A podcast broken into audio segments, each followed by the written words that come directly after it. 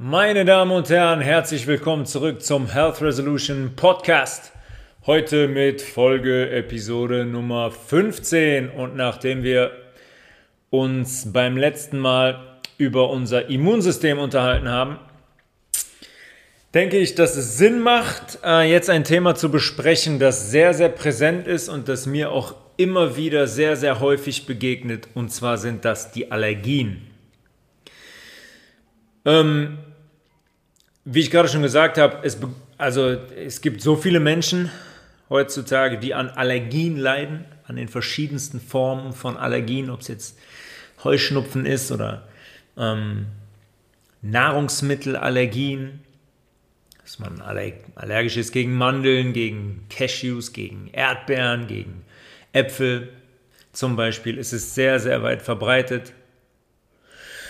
Und heutzutage haben sage und schreibe 25 Millionen Menschen in Deutschland damit zu tun.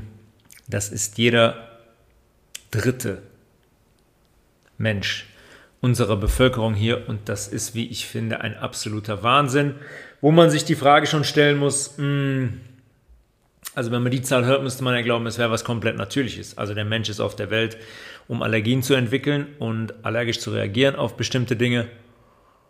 Und das ist natürlich nicht der Fall, aber da werden wir uns gleich ausführlich drüber unterhalten. Die Definition einer Allergie per Schulmedizin lautet, eine Allergie ist eine überschießende oder inadäquate Antwort des erworbenen Immunsystems auf körperfremde oder körpereigene Stoffe, die den Körper schädigt.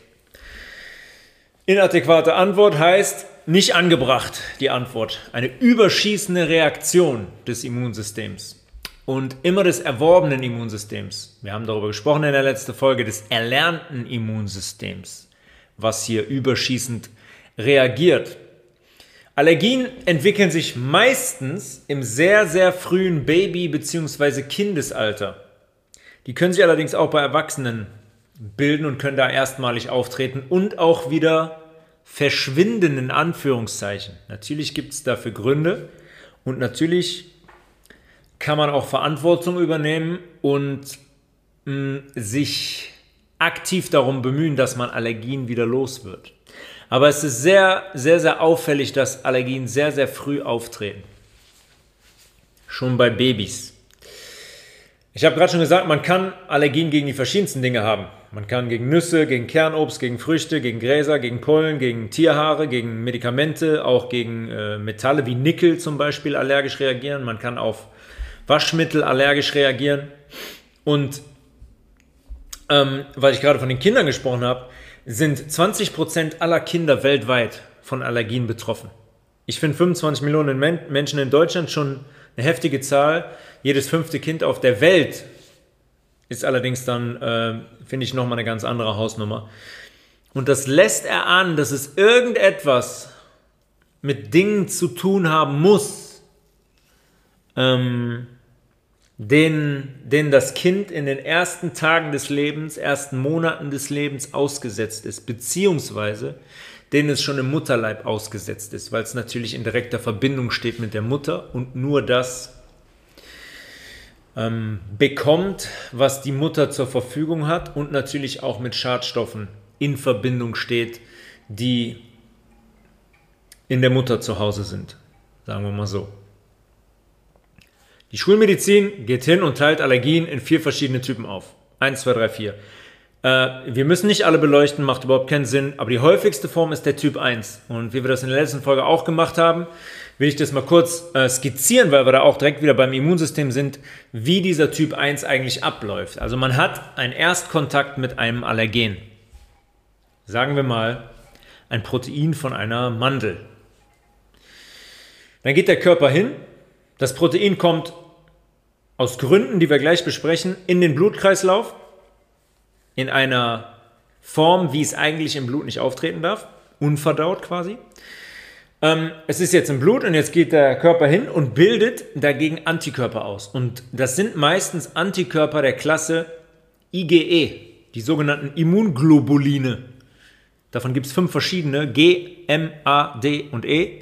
Und bei dieser häufigsten Form, der Typ 1 Allergie, ist es, ist es meistens das Immunglobulin E, um das es hier geht.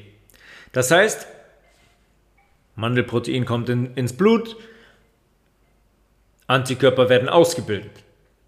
Diese Antikörper heften sich jetzt an eine Fresszelle im Gewebe. Haben wir darüber gesprochen, sind im Blut die Makrophagen, im Gewebe heißen die dann Mastzellen, dann nennt man die anders, warum auch immer, um Leute zu verwirren. Diese Immunglobuline heften sich an die Mastzellen im Gewebe und da bleiben die. Das war jetzt der erste Kontakt mit dem Mandelprotein. Passiert erstmal gar nichts. Dann gibt es allerdings am nächsten Tag, geht die Person hin und isst wieder eine Mandel und dann kommt es zu einem Zweitkontakt mit dem Allergen. Und dann gibt es eine Immunreaktion, weil logischerweise dieses, ähm, dieser Antikörper, der außen an der Mastzelle ist, jetzt an dieses Protein von der Mandel bindet. Dafür wurde der Antikörper ja ausgebildet. Nach dem Schlüssel-Schloss-Prinzip. Der Körper sagt, wenn das wieder auftaucht, dieses Mandelprotein, muss der Antikörper hingehen und das binden. Dann bindet der Antikörper das und dann geht die Mastzelle, löst sich quasi auf. Die geht kaputt. Und dann gibt es eine, eine Immunreaktion, zu der wir gleich, ähm, auf die wir gleich näher eingehen werden. Das war mal, das ist, das ist eigentlich der Ablauf bei einer allergischen Reaktion. Naja, eigentlich macht es Sinn, dass wir direkt darauf eingehen. Also die Immunreaktion, wenn die ähm, Mastzelle jetzt äh, sich auflöst, dann wird zum Beispiel Histamin frei. Histamin ist der Stoff, der für eine, für eine Immunreaktion sorgt. Histamin geht in und ähm, ändert zum Beispiel die Durchlässigkeit der ähm, arteriellen Gefäße. Man kennt das. Die, ähm, die Reaktionen sind zum Beispiel schwillt etwas an oder es gibt Ausschlag oder die ähm, Augen fangen an zu tränen, es treten Rötungen auf, Juckreiz, Nasenlaufen, Husten, Erbrechen, Durchfall, in schlimmen Fällen auch Atemnot, weil das Histamin auch dafür sorgt, dass die Bronchien die kleinen, die kleinen ähm, Lungenanteile, die Lungengefäße auch eng stellen und es dazu zu einer Atemnot kommt, in Verbindung mit diesem, mit dem Husten zum Beispiel. Das ist die Reaktion, die ähm, eine typisch allergische Reaktion, hervorgerufen durch Histamin. Später mehr dazu, was das Histamin angeht. Die prozentuale Verteilung von Allergien ist sehr interessant. 25% der Menschen ähm, leiden unter Heuschnupfen, 8,5% der Menschen unter Kontaktallergien. Das sind zum Beispiel Metalle, wie ich eben gesagt habe, Nickel zum Beispiel, Duftstoffe. Viele Menschen reagieren allergisch auf, auf Parfums zum Beispiel oder auf Duftstoffe in Cremes. Eigentlich vollkommen zu Recht, weil die ganz großer Mist sind. Ähm, dann auch auf Konservierungsstoffe in in Nahrungsmitteln, hier auch wieder. Da würde ich auch allergisch drauf reagieren, weil es einfach Gift ist für den Körper. Reinigungsmittel zum Beispiel auch. Neurodermitis sind 6,5% der Menschen. Ganz großes Thema, ganz großes Thema. Wird eigentlich in der Schulmedizin als, ähm, als Autoimmunerkrankung behandelt. Dann gibt es die Nahrungsmittelallergien mit 6% Und man sagt seit 120 Jahren, wir wissen nicht warum. Wir wissen nicht, warum unser Immunsystem überschießend reagiert und wir wissen nicht, was Allergien sind und woher die kommen. Seit 120 Jahren. Absolut unverändert. Allergien haben sich heute bis 2010 im Vergleich zu 1960, 1960 um das 400%-fache vermehrt. Also die haben sich 400% nach oben korrigiert. Übrigens wie einige andere Krankheiten auch. Entzündliche Krankheiten, Morbus Crohn zum Beispiel. Die haben wir schon mal darüber gesprochen. Quasi die komplette Entzündung des kompletten Magen-Darm-Trakts, vom Enddarm bis in die Mundhöhle. Die Multiple Sklerose hat sich ver, ver 300, 300 Prozentfacht, ist um 300 Prozent angestiegen. Diabetes um 200 Prozent und die Allergien fast 400 Prozent. Und wenn man das sieht oder hört, dann kann man nur eine Frage stellen, okay, warum ist das so? Es müssen sich ja Dinge geändert haben im tagtäglichen Lebenswandel. Es müssen ja Dinge passiert sein, die 1960 anders waren, die keine allergischen Reaktionen getriggert haben. Und natürlich ist das der Fall. Warum entwickeln wir also allergische Reaktionen? Und wie bei allen in unserem Körper müssen wir uns zu 90 Prozent unseren Darm anschauen. Das ist unser Zentrum und ist auch das Zentrum, was Allergien angeht. Unser Darm, wir haben schon in der einen oder anderen Episode habe ich das schon ähm, ausführlich auch besprochen, was den Aufbau unseres Darms angeht. Unser Darm ist eine, eine Schleimhaut, es gibt eine Darmwand und in dieser Schleimhaut ist quasi Zelle an Zelle aneinandergereiht. Und diese Zellen halten sich alle an den Händen. Die sind verbunden mit sogenannten Tight Junctions. Das hat den Grund, damit gewisse Dinge, unverdaute Proteine zum Beispiel, nicht aufgespaltene Proteine, nicht durch, den, durch die Darmwand hindurch in unser Blut gelangen können. Wenn Babys auf die Welt kommen, dauert das ungefähr zwölf Monate, sagt man, bis das alles so ausgebildet ist, bis die, bis die Wand quasi dicht ist, bis da wirklich nichts durchgelangt.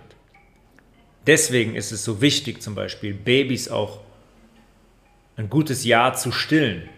Nicht nur, weil das Baby davon unglaublich äh, profitiert, was das eigene Immunsystem angeht, weil es durch die Muttermilch zum Beispiel, wir haben eben über die Immunglobuline gesprochen und es gibt gewisse Immunglobuline, die erhält das Baby nur über die Muttermilch, weil da einfach ein Nährstoffkomplex drin ist, der für das Kind, was die spätere, direkte, unmittelbare Gesundheit, aber auch spätere Gesundheit unglaublich wichtig ist.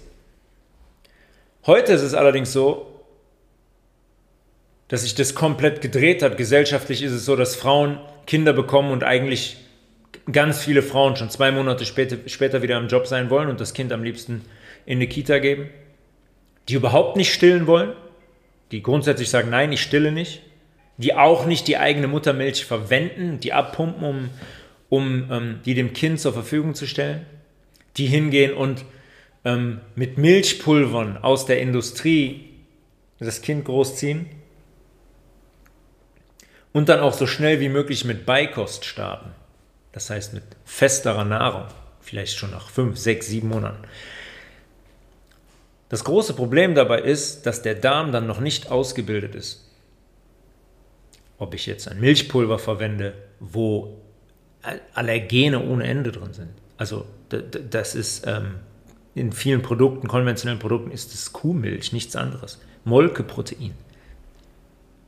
Und wenn ich hingehe und ähm, ein Kind nach sechs Monaten anfange, auch selbst wenn es ähm, pürierter Brokkoli ist, der auch Proteine enthält und die Darmschleimhaut noch nicht ausgebildet ist,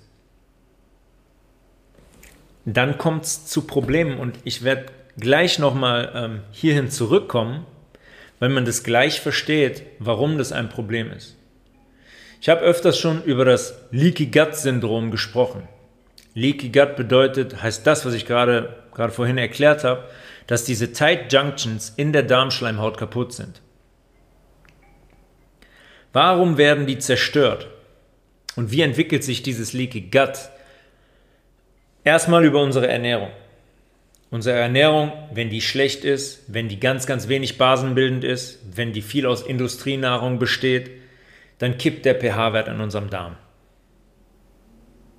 in Richtung sauer, in Richtung alles, was links von 7 liegt, 5,5, 6, 6,5. Das bedeutet, die Darmbakterien, die in unserem Dick- und unserem Dünndarm leben, können da nicht mehr überleben. Das sind in unserem Darm übrigens bis zu 2,5 Kilo mikrobielles Material. Bakterien, auch Parasiten und Pilze leben da. Das ist eine ganze Menge. Wenn, wenn der pH-Wert kippt, können, können diese Mikroorganismen nicht mehr überleben in unserem Dünndarm und auch nicht mehr in unserem Dickdarm. Und dann haben wir eine Situation, eine extrem, eine entzündliche Situation, die daraus entwickelt, weil da dann sich Bakterienkulturen ansiedeln, die dann nichts verloren haben, die unverdaute Proteine zersetzen, die Nahrung generell darin zersetzen, wo entzündliche, schwelende Prozesse entstehen, wo Nahrung sich in unseren Darmzotten ablagert, die da über Monate und auch Jahre hinweg, weil der Patient oder der, der Mensch seine Ernährung nicht umstellt, die da über Jahre hinweg bleiben und wirklich ähm, fiese, entzündliche Prozesse in Gang setzen, die die Darmschleimhaut, die Zellen schädigen und zerfressen. Und dann kann man sich vorstellen, ist wie in einem Sieb, ähm, kommen ganz einfach, übertrieben gesagt, Löcher in diese Schleimhautzellen. Und dann ist unsere Barriere kaputt. Dann ist unser Sicherheitssystem kaputt. Dann ist es so, dass wir zum Beispiel ähm, eine Mandel essen, die eigentlich im Dünndarm, das Protein in der Mandel, das eigentlich im Dünndarm bis in die kleinsten Aminosäuren gespalten werden sollte, um dann aufgenommen zu werden. Jetzt habe ich aber Löcher in der Wand im Dünndarm. Das heißt, bevor das Ganze aufgespalten werden kann, was es nicht mehr kann, wenn die Bakterienkulturen da nicht mehr leben, die da eigentlich hingehören, durch unseren geänderten pH-Wert, dann ist es so, dass das Protein unverdaut bleibt. Und jetzt habe ich Löcher in der Darmschleimhaut. Und da geht dieses Protein durch. Und dann ist es direkt bei uns im Blutkreislauf. Und ein unverdautes Protein, muss man verstehen, ist für unseren Körper Alarmstufe rot.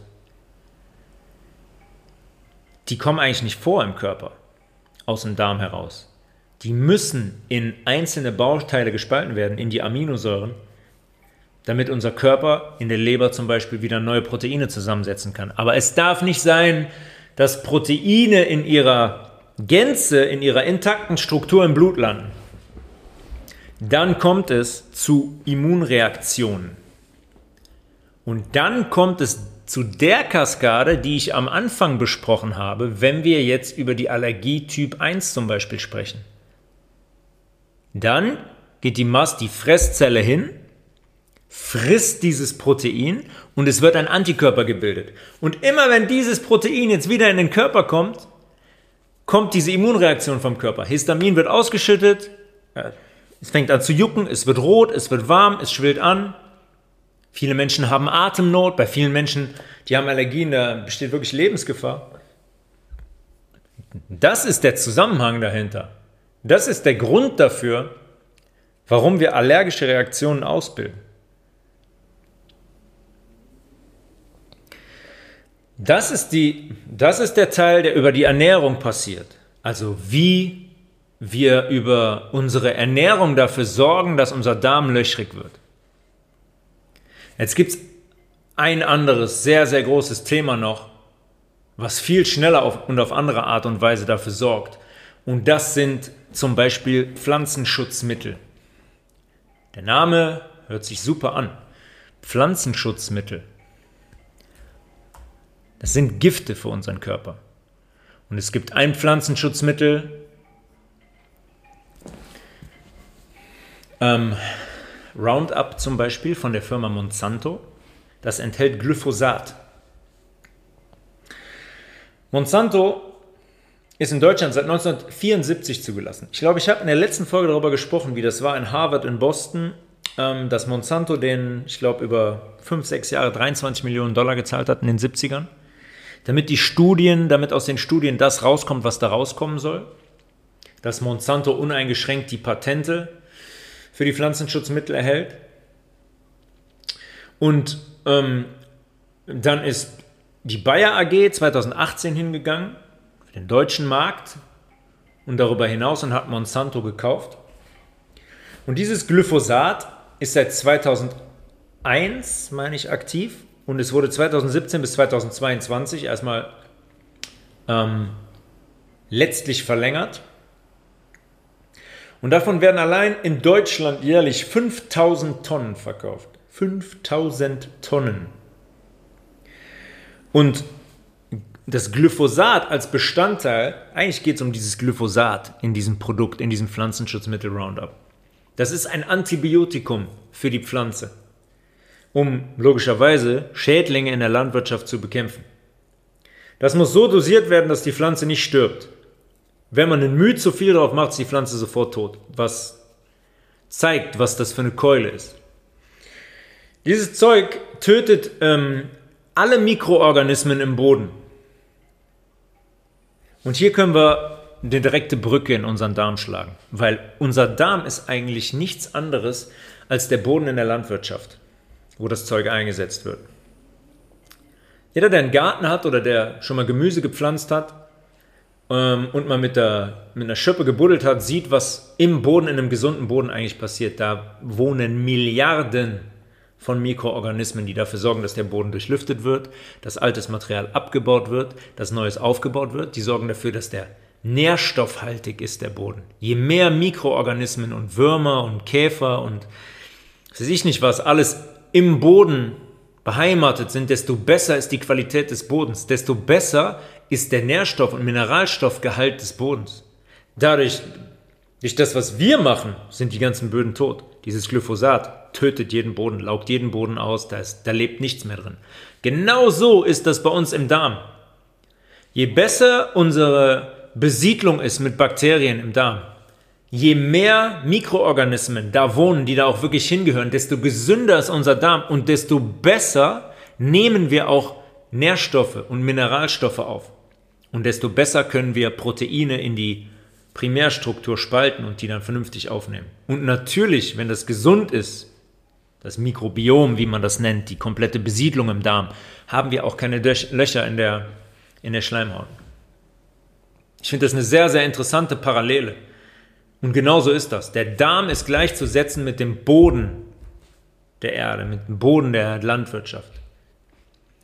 Glyphosat ist ein sogenanntes Chelat. Das heißt, dass Glyphosat in der Lage ist, weil es freie Bindestellen hat, Mineralstoffe zu binden. Es bedeutet nichts anderes, dass wenn Glyphosat in unseren Körper gelangt, was passiert? Es entzieht unserem Körper Mineralstoffe und die werden ausgeleitet. Da sind wir direkt wieder beim Thema Säurebasen. Durchschnittlich ernähren sich die Menschen sehr, sehr schlecht, sehr wenig basisch, sehr wenig mineralstoffhaltig. Jetzt kommt noch dieses Glyphosat dazu, was unserem Körper extrem viele Mineralstoffe klaut. Die klauen sich selber schon Mineralstoffe über die Ernährung, weil die ganzen Säuren kompensiert werden müssen. Jetzt kommt noch das Glyphosat dazu und klaut dem Körper weitere Mineralstoffe. Im Darm hat das eine spezielle Wirkung, dieses Glyphosat. Das klaut den Schleimhautzellen, von denen ich eben gesprochen habe, die so wichtig sind, den Sauerstoff. Wenn eine Zelle keinen Sauerstoff bekommt, ist das gleichzusetzen mit dem Zelltod. Das überlebt keine Zelle. Das heißt, diese Schleimhautzellen sterben unweigerlich ab und die Tight Junctions, die Verbindungsstücke zwischen den Zellen, gehen unweigerlich kaputt. Was haben wir? Wir haben automatisch ein Leaky Gut Syndrom, Löcher im Darm. Überhaupt nicht zu verhindern. Dieses Glyphosat ist heutzutage überall. Es ist, wird in der Landwirtschaft eingesetzt. Das heißt, es ist auf unserem Gemüse, auf dem Obst, generell in der Nahrung, im Boden, in der Luft, in der Kleidung. Baumwolle zum Beispiel, wenn es denn ein T-Shirt aus Baumwolle ist, wird ebenfalls mit Glyphosat behandelt. Nicht überall, nicht immer, großflächig. Und natürlich auch im Wasser. Logisch, dass es auch im Wasserkreislauf landet. Das heißt, wir sind immer mit diesem Gift konfrontiert. Und wenn man sich die wenn man sich die, ähm, die Tabelle, die ihr jetzt nicht sehen könnt, aber anschaut, die ich eben ähm, skizziert habe mit dem 400-prozentigen Anstieg der Allergien, ähm, fängt es genau da, kann man sehen, dass mit Einsatz dieses Glyphosats ähm, ab 1974 ein rapider Anstieg zu verzeichnen war, all dieser entzündlichen, entzündlichen Erkrankungen.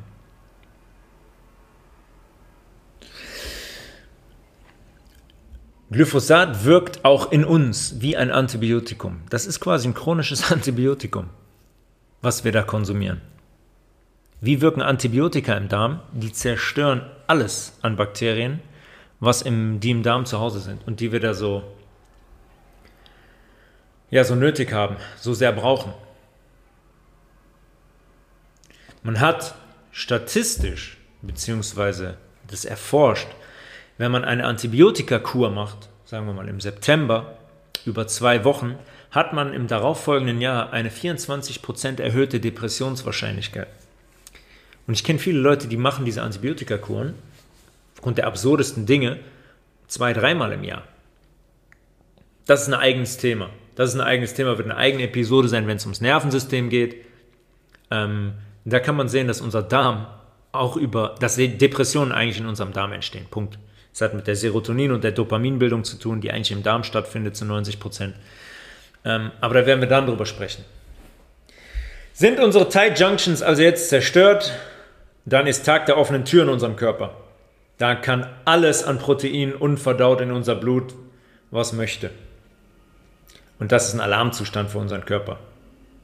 Ja, ich habe es eben schon gesagt, Folge ist eine Immunreaktion. Unser Immunsystem lässt es nicht zu, unsere Entgiftungszellen, dass unverdaute Proteine in unserem Blut, in unserem Körper umherfliegen. Und es werden Kaskaden in Gang gesetzt, jetzt die Antikörper zum Beispiel sind, die dafür sorgen, dass wenn es einen Zweitkontakt gibt mit diesem Protein, das Histamin ausgeschüttet wird und dass es zu dieser Immunreaktion kommt. Ähm, je größer die Immunreaktion ist, desto heftiger sind die Symptome.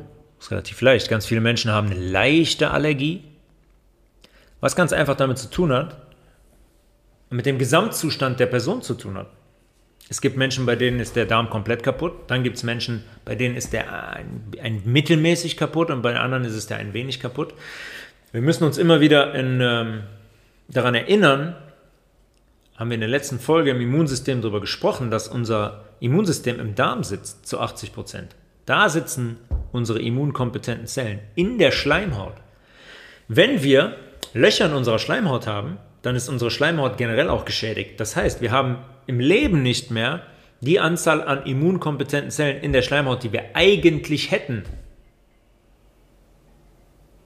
Was dazu führt, dass das Immunsystem übertrieben und noch stärker reagiert beim Kontakt mit einem Allergen, wie man dieses Protein dann am Ende nennt, auf das man allergisch reagiert, ist ein Allergen. Das heißt, unser Gesamtzustand entscheidet darüber, ob das Immunsystem komplett durchdreht oder ob es gemäßigt durchdreht. Sagen wir mal so.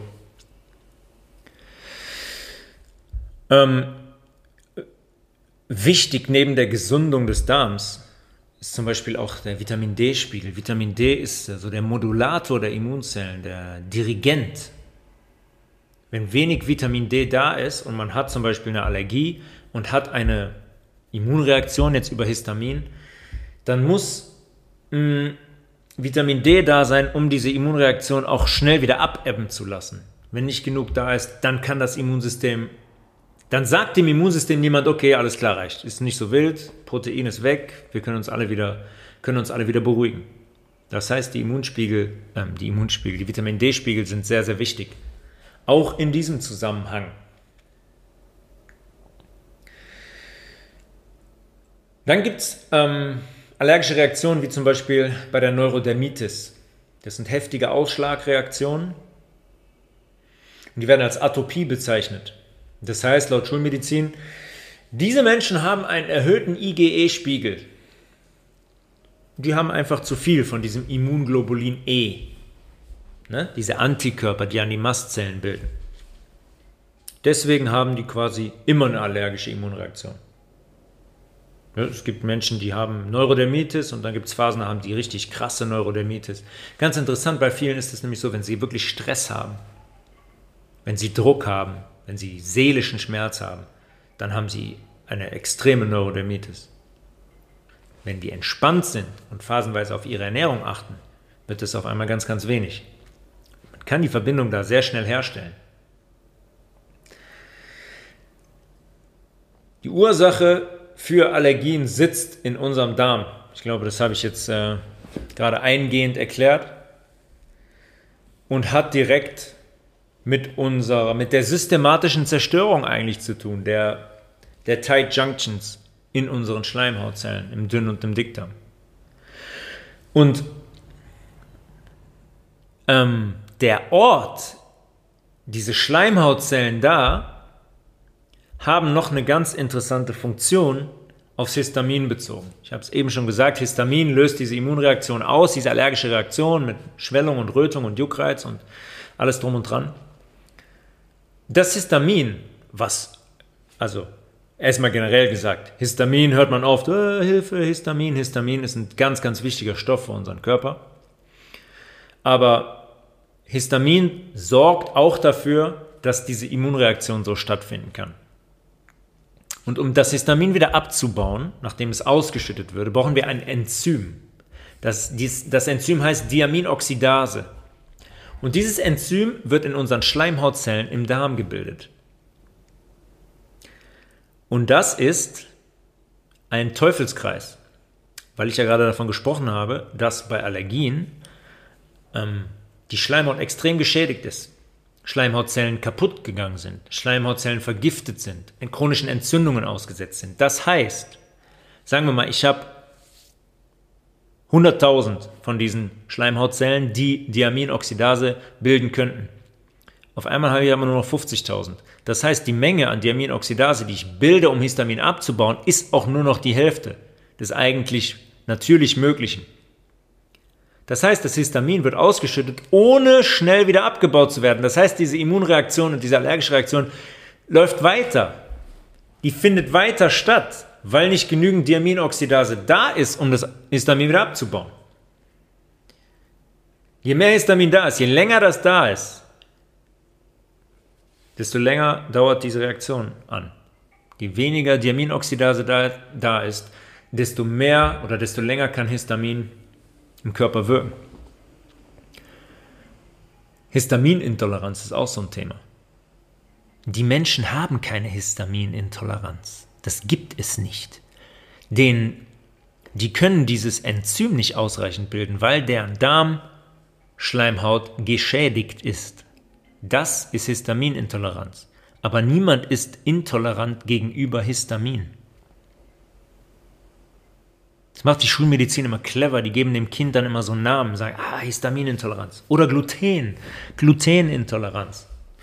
Auch ein, auch ein interessantes Thema. Gibt es genauso wenig gibt es genauso wenig. Das ist ebenfalls eine allergische Reaktion, weil dieses Gluten nicht richtig verdaut wird.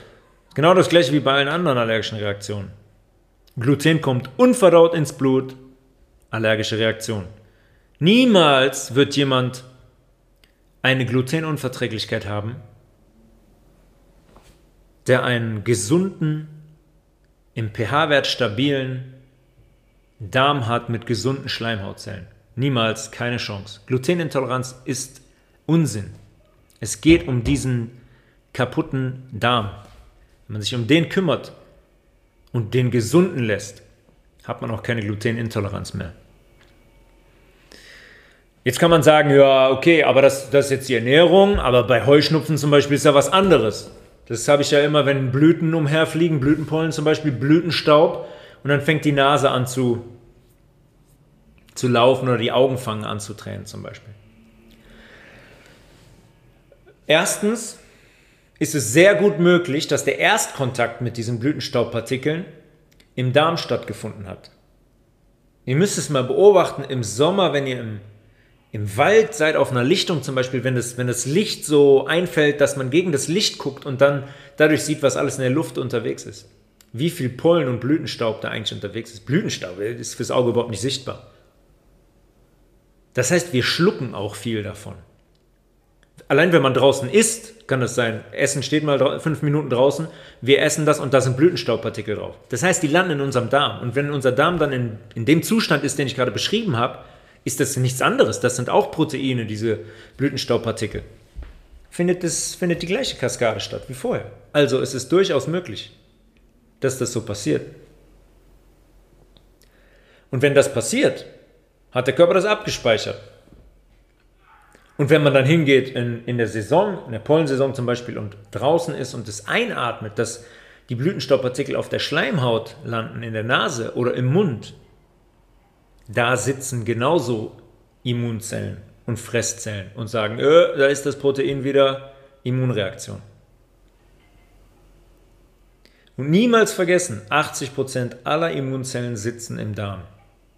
Das heißt, wenn wir den Darm gesunden und eine gesunde Schleimhaut haben, könnt ihr diese Blütenstaubpartikel auf die Schleimhaut im Mund oder in der Nase bekommen, aber euer Immunsystem wird nicht durchdrehen. Gehe ich jede Wette ein. Die Darmflora entscheidet maßgeblich darüber, wie die Reaktion ausfällt. Ganz klar, das Immunsystem kommuniziert miteinander, das haben wir zuletzt auch schon besprochen. Unser Komplementsystem. Alles ist miteinander in Kommunikation. Und wenn alle immunkompetenten Zellen zur Verfügung stehen, weil der Darm gesund ist, dann wird das Immunsystem nicht, nicht, nicht durchdrehen und die allergische Reaktion wird nicht mehr so stark ausfallen. Ich denke auch, dass wenn man den Darm heilt und gesundet, dass die Allergie komplett verschwindet. Auch bei Heuschnupfen. Sind wir also beim Thema, der, der Darm muss geheilt werden. Der pH-Wert muss wiederhergestellt werden. Wir müssen uns basisch ernähren. Sehr oft schon besprochen in den Folgen. Säure-Basenhaushalt. Folge, wer die noch nicht gehört hat, unbedingt anhören. Basisch ernähren. Das heißt, unser Mikrobiom, die Mikroorganismen in unserem Darm erholen sich, die Schleimhautzellen gesunden in unserem Darm, die Tight Junctions, die kleinen Verbindungsketten der Zellen in der Schleimhaut, bilden sich wieder aus. Das heißt, auch unser Enzym zum ähm, ähm, Histaminabbau wird wieder gebildet. Nährstoffe können wieder in vollem Umfang aufgenommen werden. Das heißt, da leidet ja sowieso der komplette Körper drunter. Wenn ich so einen löchrigen Darm habe und einen Darm, der im pH-Wert so in Richtung sauer gekippt ist, dann kann ich die ganzen Nährstoffe einfach überhaupt nicht mehr aufnehmen. Ist niemals möglich. Und wenn ich mich darum kümmere, dass der Darm gesundet, dann kann ich neben, neben der Bekämpfung einer Allergie, kann ich auch erstmal wieder die komplette Beitbrand, äh, Beitbrande, Bandbreite an Nährstoffen aufnehmen und meinen Körper gesunden und optimal versorgen.